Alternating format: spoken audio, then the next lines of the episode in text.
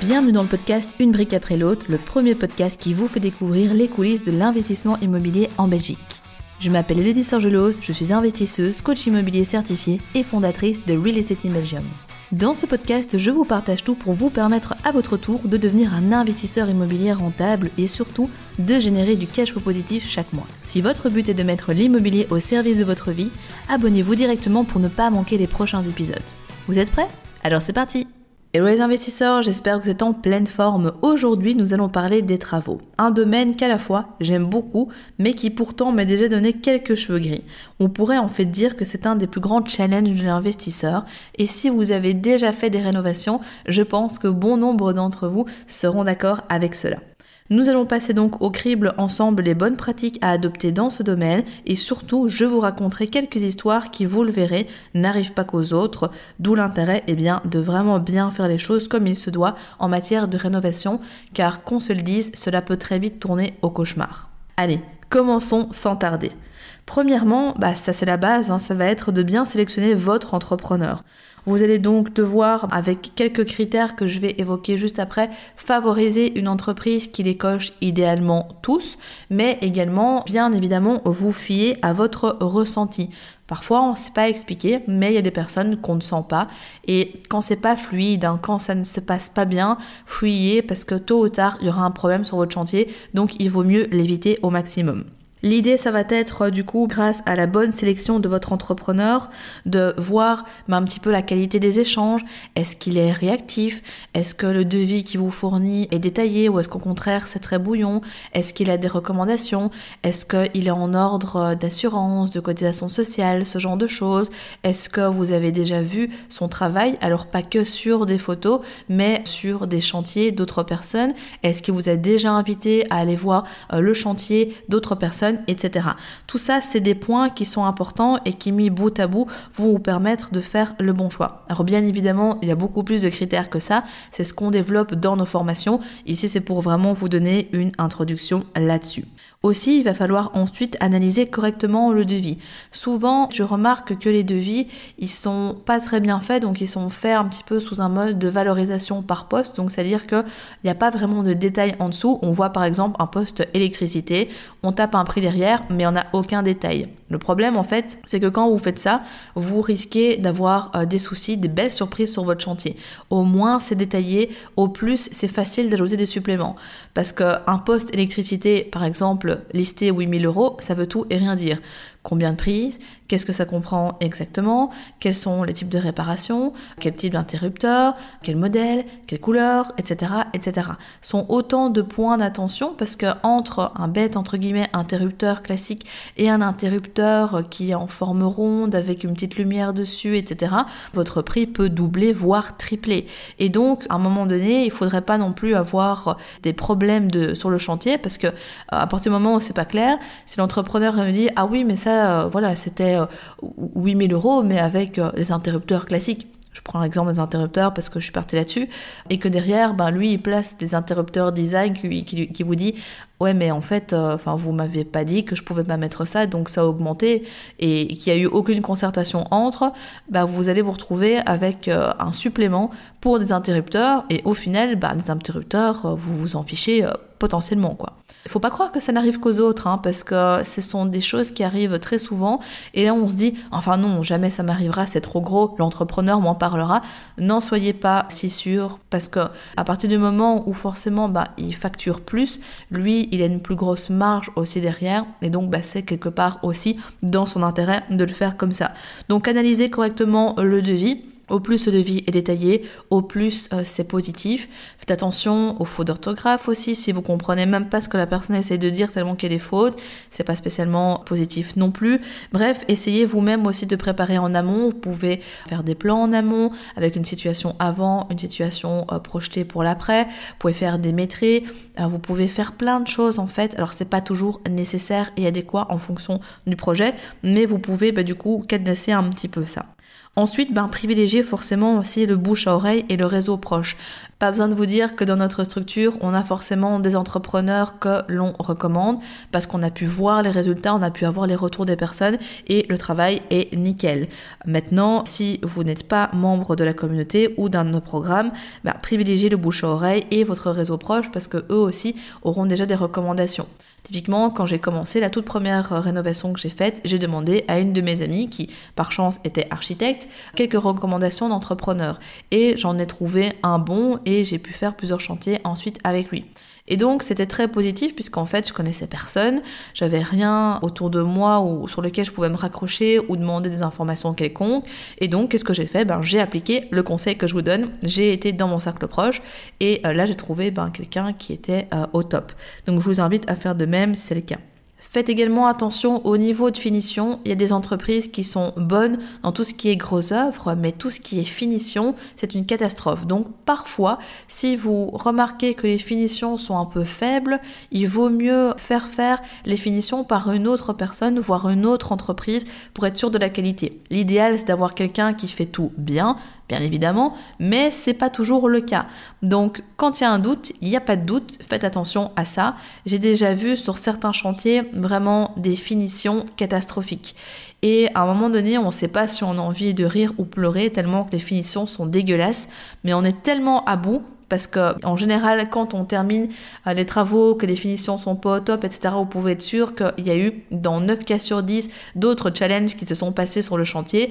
On en a juste marre. À un moment donné, on se dit, bah, tant pis, ça restera comme ça, les finitions et, et basta. Sauf que ça aurait pu être bien évidemment évité.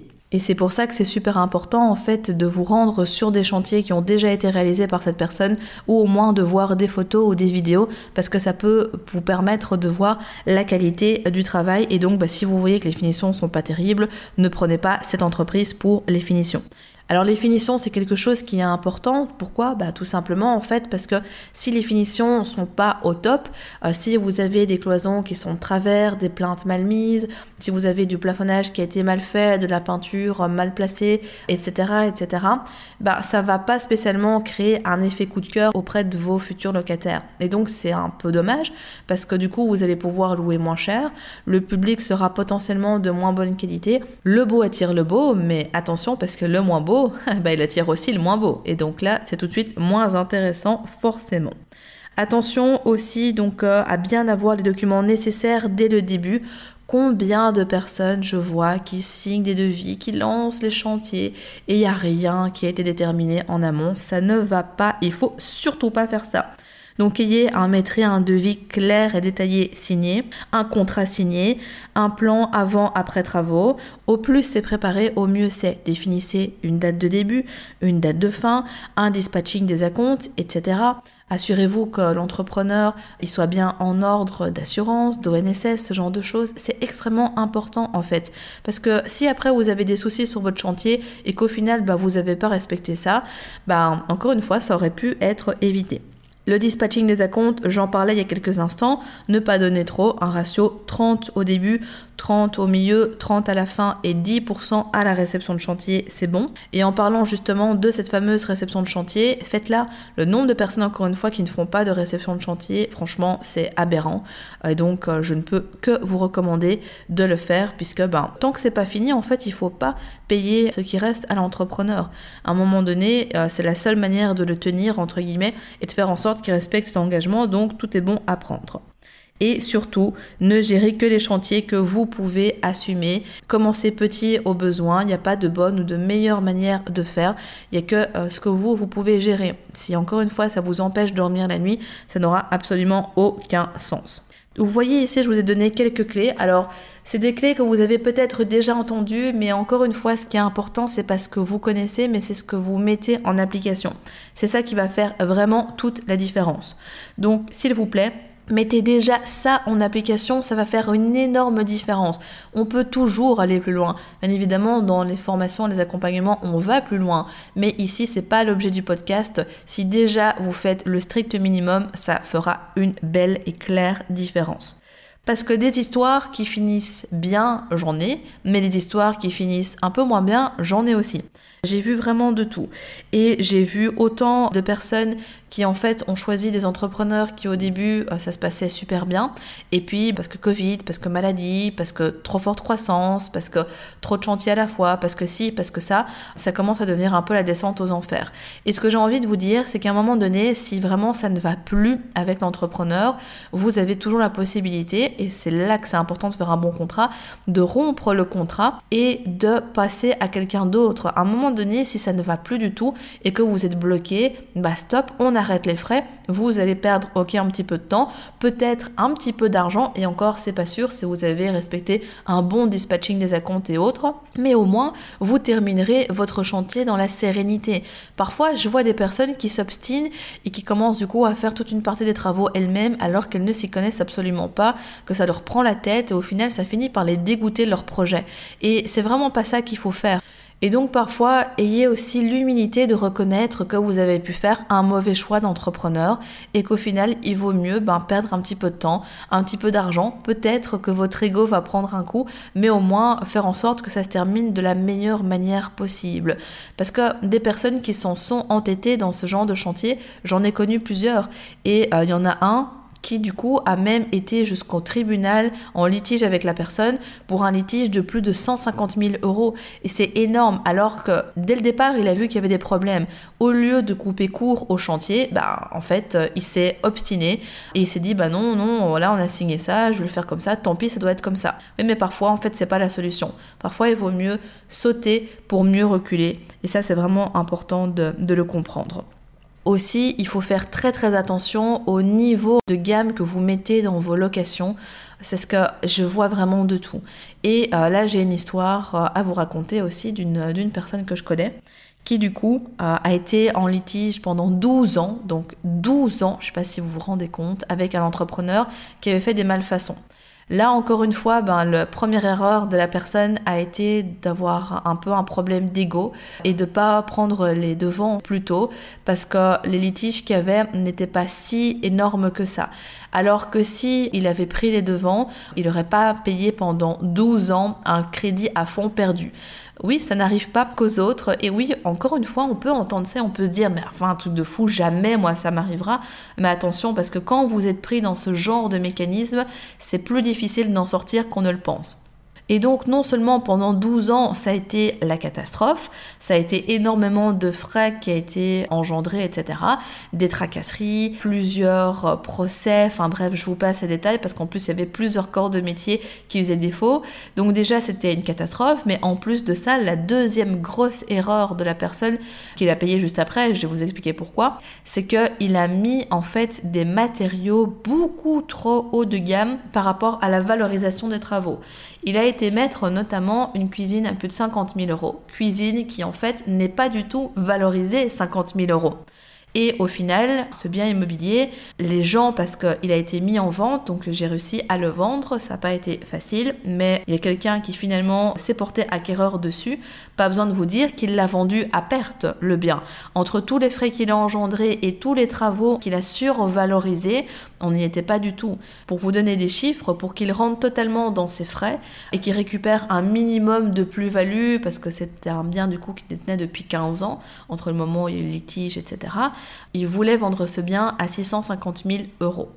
Prix euh, de vente final du bien, 412 000 euros. Donc le gap est énorme par rapport à ça. Donc il a perdu un fric dingue. Et ça, c'est très important parce que dans son cas de figure, bah, il avait mis des lettres partout, il avait fait beaucoup de sur-mesure, il avait vraiment été tapé haut de gamme, tout était d'un niveau de qualité très très bien et le bien est très très beau, hein, clairement, mais ce n'est pas adéquat pour la majorité du marché, tant à la location qu'au niveau de la revente. Et souvent, on le voit dans les devis que vous faites faire, c'est que vous allez mettre un OSC suspendu, vous allez mettre un carrelage super cher, vous allez faire ci, vous allez faire ça, toutes des choses qui ne sont pas utiles. Une cuisine qu'il aurait placée même à 10 000 euros aurait largement fait l'affaire. Pas besoin d'aller taper une cuisine à 50 000 euros. Si vous mettez un simple WC, ça fait l'affaire et en plus c'est moins problématique que si vous mettez un WC suspendu, s'il y a un problème où il faut tout démonter. Donc vous voyez, c'est tout ce genre de choses auxquelles il faut faire gaffe parce qu'en fait, on se laisse très vite dépasser par les émotions. En un coup, au niveau du budget, ça monte, il y a souvent des imprévus sur le chantier, mais surtout la valorisation derrière au niveau du potentiel locatif, au niveau du potentiel de revente, eh bien, c'est pas linéaire. C'est pas, oh tiens, j'ai mis une cuisine à 50 000, ok, je vais la taper. Et ça, j'en ai plein des exemples comme ça aussi. Donc vraiment, faites très très très attention. C'est très important de bien sélectionner son entrepreneur, d'être rationnel, on ne le répétera jamais assez. Et si à un moment donné vous sentez que les travaux ça vous challenge, faites-vous suivre, faites-vous accompagner par quelqu'un qui s'y connaît, qui saura vous raisonner, parce qu'on peut très vite passer d'un moment où bah, tout le projet suit son cours, c'est fluide, c'est limpide, tout se passe bien. On arrive à la section travaux et en un coup, boum, ça peut virer à la catastrophe. Retard sur chantier, pas les bons plans qui sont respectés pas les matériaux qu'on avait sélectionnés, voire parfois que les personnes n'ont même pas sélectionné, elles disent ah mais en fait j'ai pas choisi, on m'a placé ça, ah bah non c'est trop tard. en fait il peut se passer énormément de choses. Il peut y avoir des mauvaises coordinations au niveau des corps de métier. Un corps de métier qui vient, qui referme tout, et puis un électricien qui repasse, qui réouvre tout. Oui, mais il y a deux personnes qui ont travaillé, deux personnes qui doivent être rémunérées, mais en fait elles n'étaient pas bien coordonnées. Il peut se passer tout, et votre chantier peut vraiment virer au cauchemar. Et donc c'est pour ça qu'il faut vraiment en amont être bien bien bien sérieux dans ce que vous faites. Si c'est challengeant, faites-vous accompagner, ça se passera mieux. La bonne nouvelle, c'est que quand même dans 9 cas sur 10, ça se termine bien, que toutes les rénovations ne sont pas chaotiques, je dis pas ça pour vous faire peur et pour vous éviter de faire des rénovations, mais juste d'être extrêmement prudent parce que notamment les histoires que je viens de vous raconter, pas comme je vous le disais, ça n'arrive pas qu'aux autres et je pourrais faire un podcast entier là-dessus, mais je pense que vous avez compris en tout cas quelle était l'idée que je souhaitais vous faire passer derrière cet Dans le prochain épisode de ce podcast, nous parlerons de la fameuse résidence principale et de ce débat qui est et qui restera toujours présent. Faut-il acheter sa résidence principale ou pas? Vous allez voir que mon point de vue n'est pas celui que l'on pourrait attendre et que dans certains cas, acheter sa résidence principale pourrait être même un excellent tremplin pour la suite. Donc soyez au rendez-vous pour découvrir ce nouveau contenu. Bravo, vous êtes arrivé à la fin de l'épisode. Nul doute qu'avec cet état d'esprit, vous accomplirez de grandes choses. D'ailleurs, si vous souhaitez aller plus loin, je vous invite à cliquer dans la description afin de réserver un appel avec un membre de mon équipe pour discuter de votre situation et surtout mettre en place un plan d'action concret pour atteindre vos objectifs immobiliers. En attendant, prenez soin de vous et on se retrouve très vite pour de nouvelles aventures.